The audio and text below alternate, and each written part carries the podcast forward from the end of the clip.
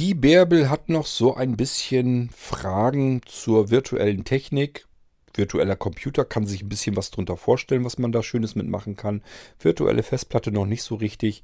Ich versuche es nochmal so ein bisschen zu erklären. Allerdings ist es auch gar nicht so einfach, denn da sind eben die Vorteile, die man mit einer virtuellen Festplatte hat, nicht so nicht so einprägsam wie bei einem virtuellen Computer. Beim virtuellen Computer kann man eigentlich ganz klar sagen, das hat für jeden eigentlich Vorteile, weil man allein schon, weil man Software mal eben testen kann, ausprobieren kann und so weiter, gefahrlos. Ähm, das ist bei virtuellen Festplatten natürlich ein bisschen anders. Das ist äh, bei realen Sachen aber ja auch so. Ein realer Computer, da kann ich viel mehr mit anfangen. Der ist viel interessanter, viel spannender. Kann ich mir viel mehr darunter vorstellen, was mir das alles bringt, als eine äh, reale Festplatte. Wenn ich mir eine USB-Festplatte kaufe, was kann die denn? Die kann ich anklemmen, an meinen realen Computer kann ich Dateien drauf speichern und wieder abziehen und das war es das. Also eine Festplatte von sich her ist auch gar nicht unbedingt viel spannender. Und das ist bei virtuellen Geschichten natürlich genauso. Ein virtueller Computer, da kann ich mir viel mehr mit drunter vorstellen, was ich machen kann, als mit, mit einer virtuellen Festplatte. Da sind also die ähm, Gründe, die Vorteile sind entsprechend kleiner. Ich versuche sie hier trotzdem mal in dieser F-Folge zu beantworten.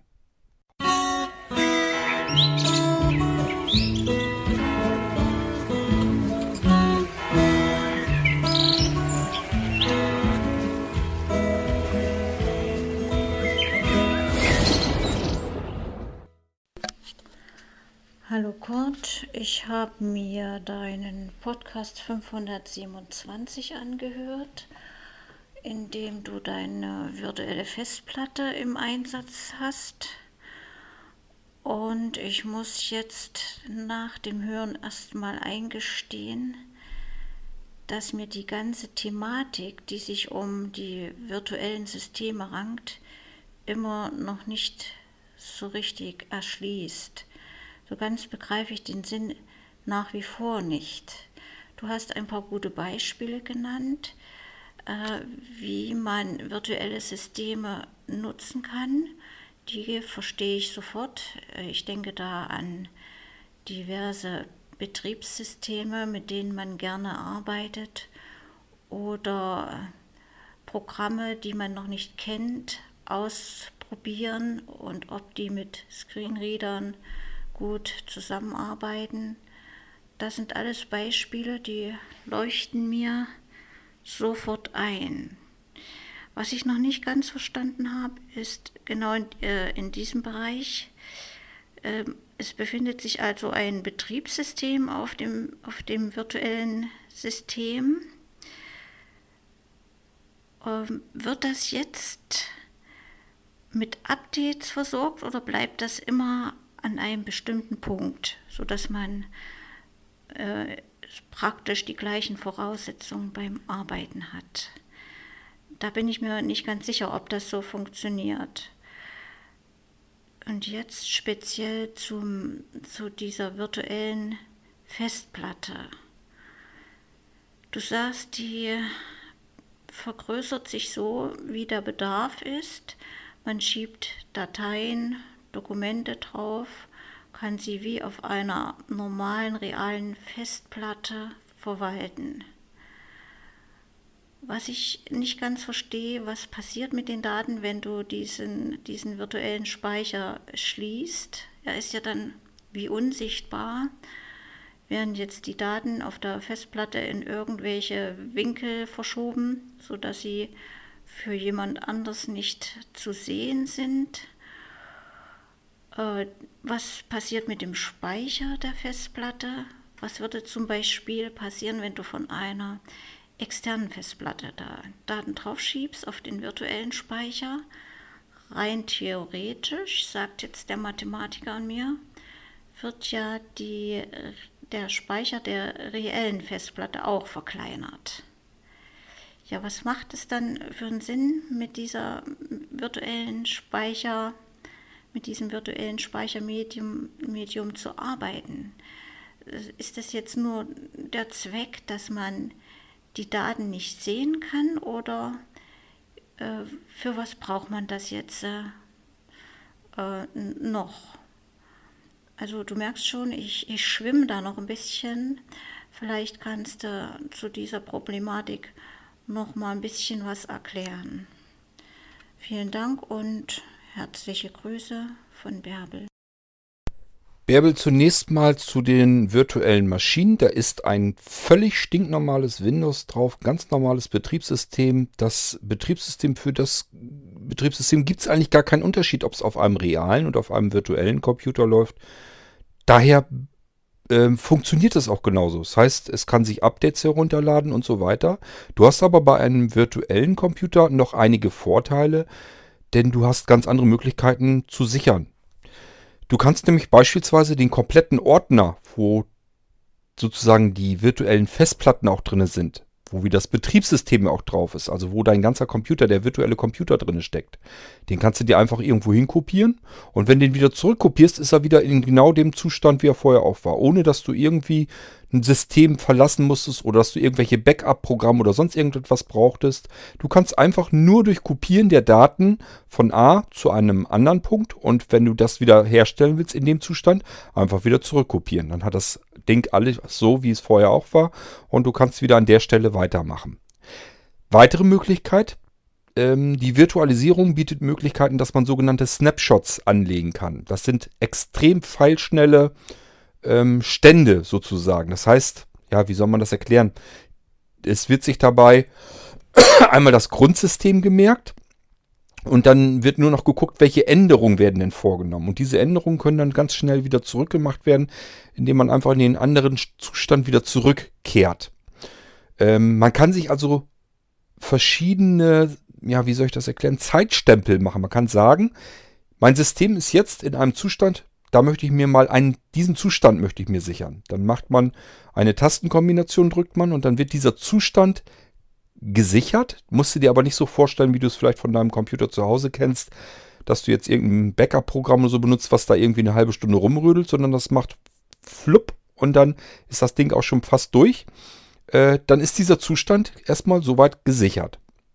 Du arbeitest jetzt ganz normal weiter mit deinem Computer und äh, installierst dir zum Beispiel irgendeine Software und sagst dann irgendwann, ja, die Software, das war wohl ein Schuss in den Ofen, hat nicht funktioniert, so wie ich mir das vorstelle, kann ich nicht gebrauchen. Jetzt würdest du am normalen Computer dabei gehen und sagen, entweder deinstallieren die Software, ist natürlich immer so ein bisschen unsauber. Vielleicht würdest du sagen, ich habe mir ein Backup gemacht, muss ich eben wieder herstellen. Das dauert aber alles bei einer, beim virtuellen Computer. Kein Problem. Ähm, du kannst zu diesem, zu dieser Snapshot, äh, ähm, zu diesem Snapshot-Zustand, kannst du einfach wieder durch Tastenkombination wieder zurückspringen. Du kannst also in Windeseile auf deinem virtuellen Computer den äh, von unterschiedlichen Zuständen festhalten und zwischen diesen unterschiedlichen Zuständen hin und her hüpfen. Das würde dann gehen. Zusätzlich, wie schon gesagt, kannst du den ganzen Krempel einfach den kompletten Ordner einmal kopieren, wieder zurückkopieren. Dann hast du immer den Zustand, als du es kopiert hast. Ähm, denn dieses Gefummel mit den Snapshots, da kommt man ähm, mit Screenreader nicht so perfekt dran, glaube ich jedenfalls.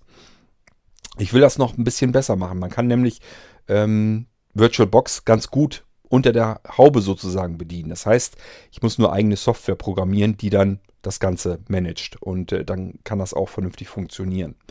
Ähm, das wird aber ja noch dauern, bis ich soweit bin. Und äh, bis dahin muss man VirtualBox nehmen, äh, um zwischen diesen Zuständen hin und her zu wechseln. Und das ist ein bisschen Gefummel mit dem Screenreader. Gehen tut es, also es nutzen Blinde auch diese Möglichkeit, aber es ist ein bisschen fummelig. ähm, also das hast du auch noch die Möglichkeit, dass du sagen kannst, okay, äh, ich äh, mache mir Snapshots und springe dann zwischen den Dingern hin und her. Das heißt, du kannst, hast ganz andere Möglichkeiten, mit deinem virtuellen Computer zu arbeiten, weil du dir jederzeit mit einfachsten Mitteln mal eben Sicherungen machen kannst. Du brauchst eben nicht irgendein Sicherungsprogramm, du musst dich nicht drum kümmern, wie kriege ich denn ein laufendes System gesichert und auch wiederhergestellt? Im Blindflug wohl möglich, das ist ja alles nicht gerade angenehm. Und da musst du wirklich nur sagen, eben Dateien rüber kopieren, wiederherstellen, ebenfalls von dort wieder zurückkopieren. Fertig ist der Lack. Ähm, es wird so kommen, dass zumindest bei dem Blinzeln-System das so ist, dass ich äh, das auf Knopfdruck machen werde. Also zunächst natürlich die ganz einfache Funktion, dass man einfach eine Kopie anlegen kann.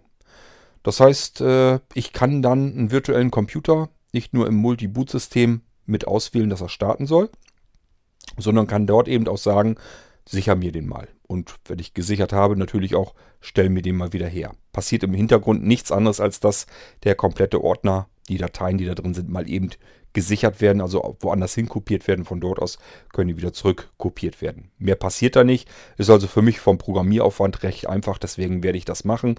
Und äh, man hat dann eben blind eine sehr komfortable Möglichkeit, um die Zustände seiner virtuellen Computer allesamt so festzuhalten, wie man sie haben will. Spielt dann auch keine Rolle, ob da ein Linux oder irgendwas drauf ist. Da muss man sich überhaupt nicht mehr mit beschäftigen. Man sagt einfach nur im Multi-Boot-System, dort wo man die virtuellen Computer ja auch dann mit starten können soll, sagt man einfach nur, das ist mein virtueller Computer, den habe ich jetzt ausgewählt, sicher mir den bitte mal eben. So, und dann kann ich genauso gut, wo ich sichern kann, kann ich genauso gut sagen, stell mir den aus meiner letzten Sicherung mal wieder her. Und das funktioniert dann alles sofort, sind keine weiteren ähm, Angaben, keine weitere Bedienung notwendig. Rest geht alles automatisch, ist dann kein Thema. Ich sage ja, ist für mich programmiertechnisch äh, eigentlich überhaupt kein Aufwand. Ärgert mich fast ein bisschen, dass ich das nicht schon längst mal gemacht habe. So, und dann gibt es zwei Möglichkeiten. Möglichkeit 1 ist, du möchtest gerne alle Updates drauf haben. Das heißt, du hast eine virtu einen virtuellen Computer, hast ein Windows drauf und du sagst, das soll sich seine Updates rausholen. Kein Problem, macht es dann natürlich ganz normal, weil äh, Windows merkt gar nicht, dass es auf einem virtuellen Computer läuft. Für den ist das wie ein ganz normaler Computer. Der wird sich also auch aktualisieren. Aber du kannst der, dem virtuellen Computer den virtuellen Stecker rausziehen, nämlich den äh, Netzwerkstecker. Das heißt, du kannst einfach sagen, Netzwerkkabel ist nicht verbunden in einer virtuellen Maschine und dann ist das Ding vom Internet getrennt. Das heißt, dein virtueller Computer kann nicht mehr raus aus seinem virtuellen Computer kann also auch nicht mehr ins Internet und somit sich auch keine Updates runterholen. Wenn du also an etwas denkst, an einen Computer, der einerseits dahingehend sicher sein soll, dass er eben aus dem Internet keine Gefahren sich reinholen kann, äh, hast du den Vorteil. Und zum Zweiten, wenn du sagst, ich möchte nicht dieses mit den automatischen Updates von Windows 10 zum Beispiel, möchte ich gar nicht haben. Ich möchte eigentlich einen Computer haben, den ich starte und mit dem ich arbeiten kann. Ja, dann zieh ihm einfach den virtuellen LAN-Stecker raus und dann kann der sich nicht mehr updaten. Ist also äh, für dich eigentlich unter voller Kontrolle der ähm, virtuelle Computer. Und das kann eben auch ein Vorteil sein, dass man einfach sagt, ähm, ja, einfacher geht es eben nicht. Ich sage ja, mit virtuellen Computern kann man eigentlich mehr machen, hat man mehr Möglichkeiten. Es sind einfacher zu handhaben als reale Computersysteme. Bei virtuellen Festplatten wird es dann schon etwas schwieriger. Du hast ja selbst gesagt, dass du bei virtuellen Computern, da verstehst du den Sinn noch. Bei virtuellen Festplatten, ja, der Sinn ist eben auch nicht mehr ganz so offensichtlich. Da muss man sich schon genauer überlegen, was will man damit eigentlich machen. Was ist eigentlich der Vorteil? Halten wir, versuchen wir uns das doch mal zusammenzusuchen. Zum einen erstmal, ich kann eine Festplatte, eine virtuelle Festplatte auf meiner realen Festplatte einfach belassen. Ich muss also nicht suchen, wo ist sie denn, sondern ich muss nur noch äh, in dem Menü sagen, jetzt schließt mir diese virtuelle Festplatte an. Und genauso kann ich sie wieder abziehen vom System. Anschließen und abziehen hat immer, einen, äh, hat immer einen Vorteil, wenn du Richtung Sicherheit denkst. Und zwar in jedweder Hinsicht. Eine abgezogene Festplatte ist eben, deren Inhalt ist zumindest erstmal sicher vor äh, Schadcode, also vor Schädlingen. Ist natürlich trotzdem immer so eine Sache, weil auch die Datei, in der die eigentlichen Dateien drin sind, das heißt, das ist wie so eine Image-Datei. Die virtuelle Festplatte ist also so genau, ist eine große, dicke, fette Datei, eine dynamische Image-Datei und da ist alles drin, was auf deiner virtuellen Festplatte gespeichert ist. Und wenn man die auf der realen Festplatte hat und da kommen Schädlinge ran und die machen da irgendwas mit, dann gibt es natürlich trotzdem die Möglichkeit, dass auch Schadcode an die virtuelle Festplatte ran kann. Nicht auf die Daten dann darauf, aber wenn du jetzt an so einen Verschlüsselungstrojaner oder sowas denkst, das ist natürlich dann schon ein bisschen doof. Das würde eventuell dann auch funktionieren. Meistens ist es, ist es nicht der Fall, weil die Verschlüsselungstrojaner versuchen mit Fullspeed durch die realen Festplatten zu gehen. Das heißt, die suchen sich schon gezielt Dateitypen heraus, die ein bisschen brenzliger sind und diese Dateitypen, die ich für die äh, virtuelle Festplatte benutze, das kennen die gar nicht. Ähm, deswegen gehen die meisten Verschlüsselungstrojaner da gar nicht dran, weil da sehen sie keine Möglichkeit. Das ist, jetzt, das ist für die einfach keine interessante Datei. Die versuchen eher an typische Dateien wie Musik, Bilder, Dokumente zu gehen. Das ist das, was sie am schnellsten auf dem Rechner suchen wollen und was im Hintergrund zu verschlüsseln versuchen, um dich zu erpressen. Ähm, das heißt, wenn man erstmal die virtuelle Festplatte hat, also der Inhalt ist schon mal ganz sicher. So, zweiter Vorteil. Du kannst eine virtuelle Festplatte beliebig kopieren. sagst du, kann ich mit einer realen Festplatte auch, aber bei der realen Festplatte brauchst du eben eine weitere Festplatte. Du musst dir immer weitere Festplatten kaufen. Virtuelle Festplatten, die kann ich mir so oft kopieren, wie ich realen Platz habe. Ich kann also mal sagen, ich habe da eine Festplatte, die ist mir sehr wichtig. Und die kopiere ich mir jetzt auf alle realen Festplatten, die ich habe. Das heißt, ich verteile das Risiko, dass mit den Daten auf dieser virtuellen Festplatte irgendwas passieren könnte. Ähm, dann habe ich noch die Möglichkeit, ich kann experimentieren mit der Festplatte. Eine virtuelle Festplatte, wenn mir die kaputt geht, weil ich irgendwas ausprobiert habe. Ähm, man kann ja zum Beispiel mit äh, Diskpart oder so arbeiten oder mit verschiedenen Tools an Festplatten, mit denen man partitionieren, formatieren und so weiter kann. Das sind so Sachen, die würde ich persönlich nicht so gerne an realen Festplatten ausprobieren. Da sind im Zweifelsfall meine ganzen Daten und so weiter drauf. Wenn mir das Ding eine virtuelle Festplatte kaputt macht, ja, dann soll er eben kaputt machen. Deswegen äh, juckt mich das nicht weiter. Im Zweifelsfall habe ich mir die Festplatte vorher eben eine Kopie erstellt und nutze dann einfach die Kopie weiter. Und das Original habe ich dann eben benutzt, ähm, ähm, um irgendein Tool, ein Festplattentool zu testen und habe jetzt gesehen, okay, das macht Mist, das macht nicht das, was es soll. Ich denke jetzt zum Beispiel an Testdisk, das ist so ein ähm, Programm, damit kann man defekte Festplatten und defekte Dateisysteme und sowas alles reparieren. Ist allerdings so ein bisschen mehr professionell gedacht, das heißt, da sollte man als Anfänger überhaupt nicht rangehen an dieses Ding. Funktioniert auch in der Konsole. Ähm, muss man also dort bedienen, hat keine richtige Bedienoberfläche, sowas ist also überhaupt nicht für Endanwender für Einsteiger eigentlich wirklich gedacht. Muss man also wirklich wissen, was macht das Ding. Ja, aber fühlt man sich eben auch trotzdem nicht ganz sicher. So kann man aber an einer virtuellen Festplatte das Ding einfach mal ausprobieren und gucken, was es da eigentlich tut.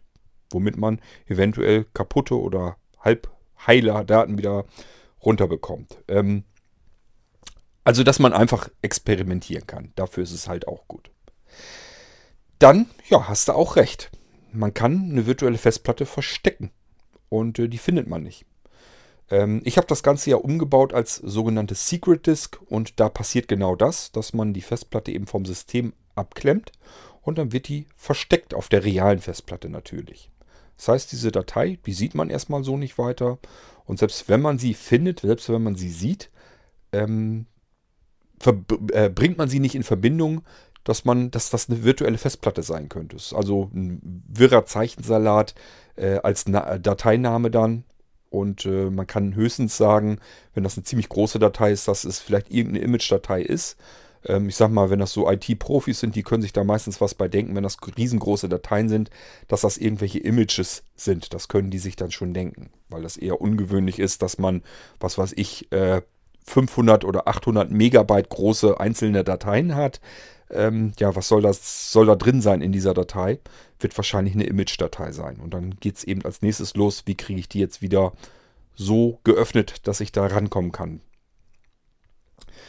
Also, äh, auch was das angeht, man kann eine virtuelle Festplatte verstecken und ähm, die ist dann vor unbefugten Augen sozusagen, ja, ich will nicht sagen sicher, aber erstmal jedenfalls. Die kommen da jedenfalls nicht so schnell dran. Das heißt, man kann eine virtuelle Festplatte hervorragend dafür nehmen, dass man wichtige Dateien hat, sensible Dateien. Die kann man auf eine virtuelle Festplatte unterbringen. Dann hast du mehrere Vorteile. Erstens, du kannst diese virtuelle Festplatte so als Ganzes nehmen, überall hin kopieren, kannst dir verschiedene Kopien anlegen, ähm, kannst sie verstecken, kannst sie verschlüsseln, kannst sie mit einem Zugriffsschutz versehen, ähm, sodass also andere Leute an diese virtuelle Festplatte gar nicht rankommen können. Ich will ja neben der virtuellen Festplatte auch virtuelle USB-Sticks machen. Die haben dann, bekommen dann noch einen zusätzlichen Vorteil, nämlich dass man sie auf Knopfdruck online sichern kann. Das heißt, äh, man sagt einfach, ich ziehe jetzt den virtuellen USB-Stick ab und im Hintergrund kümmert sich ein Programm, dass das entweder auf dem FTP-Server hier in Deutschland hochgeladen wird oder aber, dass es einfach in deine Dropbox verschoben wird, sodass du einen USB-Stick hast, wo du deine wichtigsten Daten einfach draufwerfen kannst, ganz normal mitarbeiten kannst, mit jedem Programm Weil ist ja, es ist ja ein stinknormales Laufwerk. Das ist jetzt nicht irgendwie was Besonderes oder sowas, sondern es ist ein völlig normales Laufwerk. Und somit kannst du mit allem ganz normal arbeiten, wie du es gewohnt bist. Brauchst kein spezielles Programm, um irgendwas in eine Image-Datei reinzupacken oder irgendwie eine ZIP-Datei, wo ich irgendwie was reinpacken muss, sondern das ist eben ein Laufwerk, auf das ich ganz normal zugreifen kann. Wenn ich fertig bin, ziehe ich es virtuell vom Rest des Systems wieder ab. So, und wenn ich das gemacht habe, dann kann ich mit dem Laufwerk eben auch alles Mögliche machen. Ich kann mal eben schnell eine Kopie machen, indem ich einfach nur diese eine Datei eben irgendwo anders hin kopiere. Auf dem USB-Platte oder sonst irgendwo hin.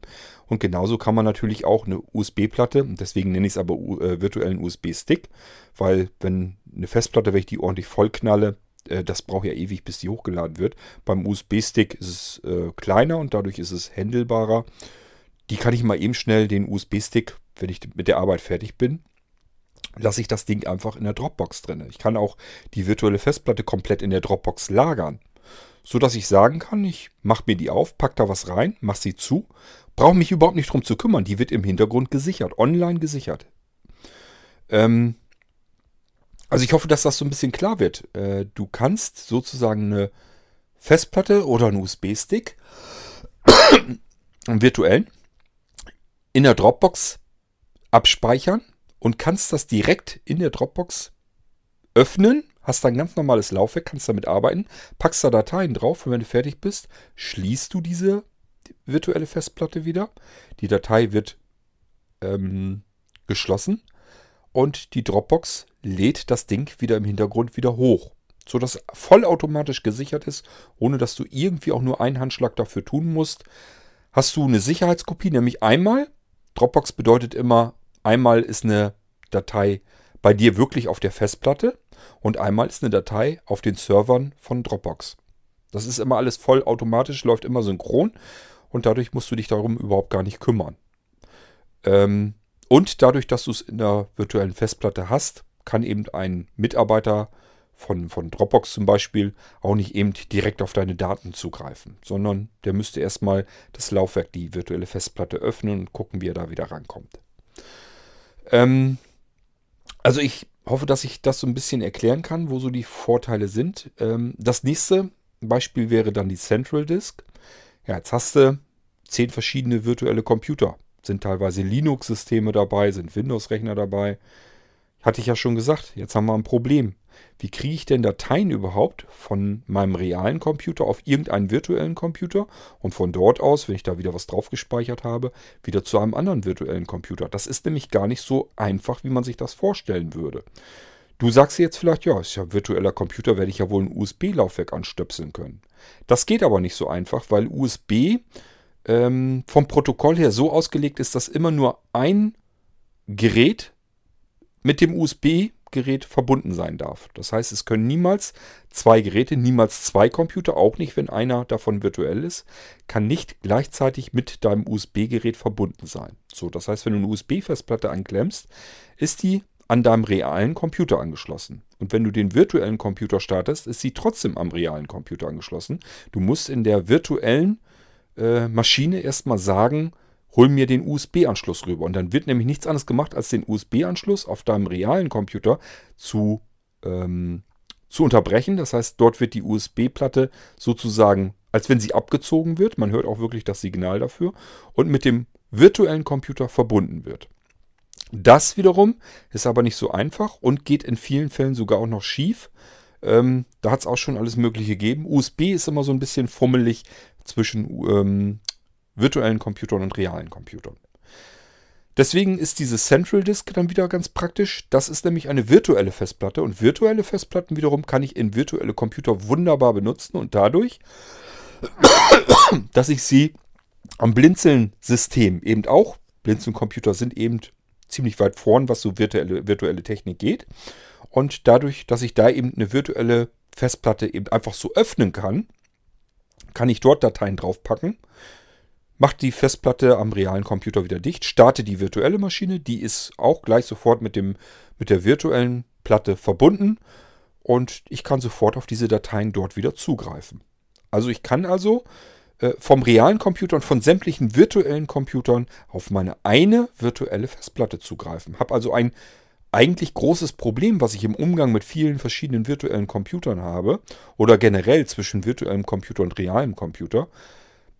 Das sind plötzlich Probleme, die habe ich gar nicht mehr, weil ich mit einer virtuellen Dis Diskette, hätte ich fast gesagt, mit einer virtuellen Festplatte ähm, ganz normal arbeiten kann. Ich kann die in, an alle Rechner anstöpseln. Spielt gar keine Rolle mehr, ob das ein reales System ist oder ein virtuelles System. So, das sind so die ersten ähm, Vorteile, die mir so einfallen von einer virtuellen Festplatte. Eine virtuelle Festplatte, das ist nichts super Aufregendes. Das ist nicht so spannend jetzt wie ein virtueller Computer, mit dem ich alles Mögliche machen kann. Aber nichtsdestotrotz ähm, fügt sie sich eben sehr schön ein in das ganze Gebilde, in das ganze Konstrukt. Und man hat so ein paar kleinere Vorteile. Ich kann eben eine virtuelle Festplatte, sage ich ja, ganz leicht mal eben von A nach B irgendwo hin kopieren. Ich finde sie sofort. Es gibt Leute, die sind ein bisschen unordentlicher, so wie ich, die vielleicht eine, einen USB-Stick mal verlegen oder eine kleine Festplatte oder sowas, packen sich die irgendwo weg und überlegen, Mist, wo habe ich das Ding denn jetzt wieder hingelegt? Jetzt muss ich unbedingt an die Dateien ran, die da drauf sind. Virtuelle Festplatte, kein großes Problem. Die habe ich immer parat. Die wird übers Menü geöffnet und geschlossen und äh, da muss ich mich gar nicht drum kümmern, wo ist das Ding eigentlich. Und trotzdem kann ich sie aber vom System abtrennen und auch wieder anschließen. Ich will ja auch noch sowas machen wie ähm, das Sisi Flash als virtuelle Version, also ein virtuelles Sisi Flash. Ist auch nicht schlecht. Hat nämlich auch den Vorteil, wenn ich das mal fertig habe, die Software, die eigentlich auf dem Computer dann sein soll, die also das System auf die verschiedenen Sisi-Laufwerke ähm, drauf speichert. Das Ganze als virtuelle Variante. Dann hat man eben vier Laufwerke, virtuelle Laufwerke und die werden dann äh, von, dem, von der Sisi-Echse mit gespeist. Die kann diese Laufwerke dann sogar öffnen. Da brauche ich noch nicht mal unbedingt äh, Schalter dann dafür drücken, obwohl das natürlich immer ein Vorteil ist, wenn ich da einen Schalter zwischen habe. Ähm, aber nichtsdestotrotz, ein virtuelles Sisi Flash, da muss man nicht irgendwie besondere Hardware oder so dafür haben oder kaufen, sondern es ist eben virtuell und dadurch kann man das eben kostengünstig auch alles realisieren. Ist bloß meine Arbeit, die man eigentlich noch äh, bezahlen müsste. Ähm, das heißt, sowas spukt mir auch so ein bisschen im Kopf rum, da kann man sowas eben auch machen. Und wenn es nur dazu gut ist, um sich so ein virtuelles äh, Sisi Flash mal anzugucken. Dass man sagt, ich kann mir unter dem Sisi Flash eigentlich nichts richtig vernünftig vorstellen. Weiß gar nicht, wie gut das funktioniert oder ob das richtig funktioniert. Ja, dann holst du dir ein virtuelles Sisi Flash und kannst das einfach dir erstmal anschauen und ausprobieren. Gucken, ob es funktioniert, ob du damit zufrieden bist, wie du damit arbeiten kannst. Und dann kannst du dir immer noch ein richtiges Sisi Flash kaufen. Also es gibt verschiedene Dinge, dass man damit herumprobieren, herumspielen, herumexperimentieren kann. Es hat Sicherheitsaspekte ähm, sowohl, dass ich das Schadcode nicht an, direkt an die Daten auf dem virtuellen Laufwerk draufkomme, ähm, weil das einfach eine abgetrennte Festplatte ist. Ähm, ich kann sie Zugriff schützen. Ich kann das Ding notfalls komplett verschlüsseln, sodass da gar keiner mehr drankommt ohne mein Passwort. Äh, ich kann eine automatisierte Sicherung vornehmen lassen. Man denke an das Beispiel mit der Dropbox. Ähm, also es sind schon ein paar kleine Vorteile. Ich kann es als zentrale Festplatte für äh, die Schnittstelle nehmen, für virtuelle Computer und realen Computer. Da sind schon so ein paar Sachen, die man als Vorteil dann wirklich hat. Ähm, ich weiß aber, es ist natürlich, das ist immer so eine, so eine, so eine Technik, das ist natürlich auch nicht für jeden was. Es gibt nach wie vor immer noch ganz ganz stinknormale Anwender, die eigentlich nichts anderes machen wollen, als einen Computer einzuschalten. Dann wollen sie ein bisschen mit Word arbeiten, ein bisschen im Internet surfen, ein bisschen Musik hören oder sowas oder ein Hörspiel oder ja, eben ganz stinknormale, einfache Tätigkeiten am Computer. Und die können sich das nicht vorstellen, was man äh, mit diesen ganzen Sachen machen soll. Aber es gibt natürlich auch solche, die viel mehr mit ihrem Computer arbeiten möchten, die da viel mehr herausholen wollen, die vielleicht sogar ein bisschen programmieren oder irgendwie sowas. Und für die ist das einfach hochpraktisch, wenn man mit virtuellen Systemen arbeiten kann, egal ob es jetzt virtuelle Komponenten sind, so wie eine virtuelle Festplatte, oder ob es ein ganzer virtueller Computer ist. Da kann man also schon ein bisschen was rausholen und äh, die einen, die interessieren sich halt nur dafür und wollen deswegen damit rumprobieren und rumarbeiten. Die nächsten brauchen das für einen bestimmten Zweck. Die benutzen das dann. Ja, und es wird mit Sicherheit eine ganze Reihe von Menschen geben, die sagen, ich kann da gar nichts mit anfangen. Ich will eigentlich nur einen Computer einschalten, dann will ich meine Textverarbeitung starten, will mal in, in Word was tippen. Ähm, Vielleicht will ich noch im Internet surfen, E-Mail schreiben. Das war es dann aber auch. Die wird es immer geben und für die ist das ehrlich gesagt auch nichts. Warum soll ich mir eine virtuelle Festplatte öffnen und da meine Dateien drauf speichern, wenn ich da überhaupt keinen Sinn drin sehe und gar nichts mit anfangen kann? Das bringt dann nichts. Ähm ja, soweit ist das das, was ich dir mal so erzählen kann zur virtuellen Festplatte. Jetzt bin ich gerade am überlegen, du hattest doch noch eine, noch eine Frage dazu. Ach Mann, hätte ich mir mal aufgeschrieben. Genau, was passiert mit dem Speicher der Festplatte? Das war die andere Frage. Ähm, ganz klarer Fall, die virtuelle Festplatte braucht so viel Platz, wie du sie befüllst. Und die virtuelle Festplatte ist im Endeffekt nichts anderes als eine Datei, eine Image-Datei. Ist natürlich ein bisschen komplexer, da ist ein richtiges Dateisystem drauf, aber letzten Endes nach außen hin ist das eine ganz stinknormale, riesengroße Datei, eine dynamische, das heißt, die passt sich an, je nachdem, was du reinpackst, umso mehr wird sie größer. Und irgendwann ist die virtuelle Festplatte so groß, nimmt so viel Platz auf der realen Festplatte weg, dass es da natürlich passieren könnte, ähm, dass du keinen Platz mehr hast. Dann wirst du auch eine Fehlermeldung kriegen, auch wenn du mit der virtuellen Festplatte arbeitest. Die wird dir dann sagen können, ich kann nicht mehr speichern, ich habe keinen Platz mehr. Ähm, auch wenn sie vielleicht selber mehr Platz anzeigt, das wäre dann egal. Sie würde dann sagen, Festplatte ist voll, ist kein Platz mehr, kann meine Dateien nicht mehr speichern. Dann musst du dir gleich was dabei denken, dann musst du gleich dran denken, ach ja, war ja eine virtuelle Festplatte, Wahrscheinlich ist meine reale Festplatte voll. Und das kann dann mal durchaus passieren.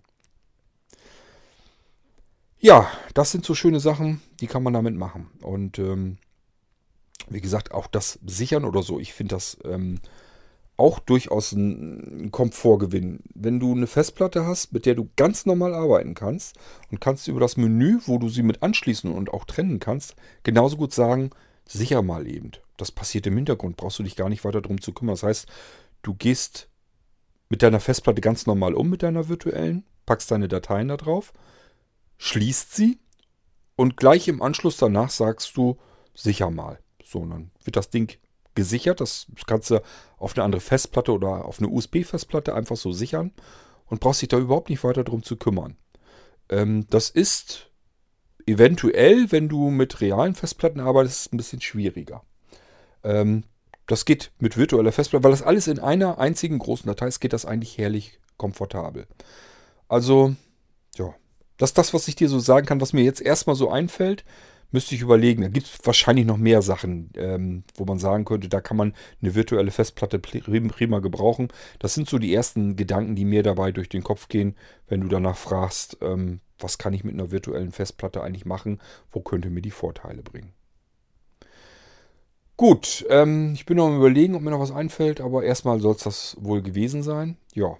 Und äh, ich habe sonst auch nichts. Wir haben ja auch schon eine F-Folge gemacht, eine Fragenfolge. Das heißt, ähm, ich kann die F-Folge hier auch beenden. Nochmal schönen Dank für deine Fragen. Ist immer interessant, dann nochmal mitzukriegen, wo ihr euch so Gedanken macht. Ähm, ich merke zwar oft, dass das auch manchmal gar nicht so einfach ist, euch das zu erklären. Das Problem habe ich immer wieder. Aber ich versuche das so lange, bis ihr sagt, ja, jetzt habe ich da so ein bisschen was verstanden, kann ich mir besser was drunter vorstellen. Gut, ja, das soll es gewesen sein. Wir hören uns, wie ich das immer so schön sage, irgendwann dann bald wieder. In der nächsten Irgendwasser-Folge spätestens. Bis dahin macht's gut. Tschüss, sagt euer König Kort.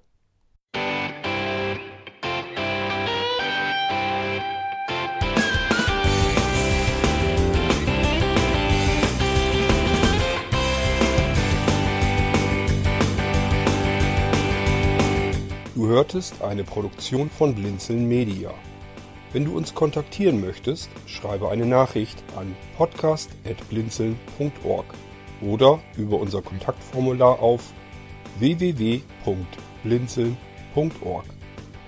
Blinzeln schreibt man in unserem Fall übrigens immer mit einem D in der Mitte. Sprich unter 05165 439 461 auch gern einfach auf unseren Podcast Anrufbeantworter. Dann können wir deinen Audiobeitrag in einer unserer nächsten Sendungen verwenden. Für Lob, Kritik und eine Bewertung bei iTunes danken wir dir und freuen uns, wenn du auch bei unserer nächsten Sendung wieder mit dabei bist.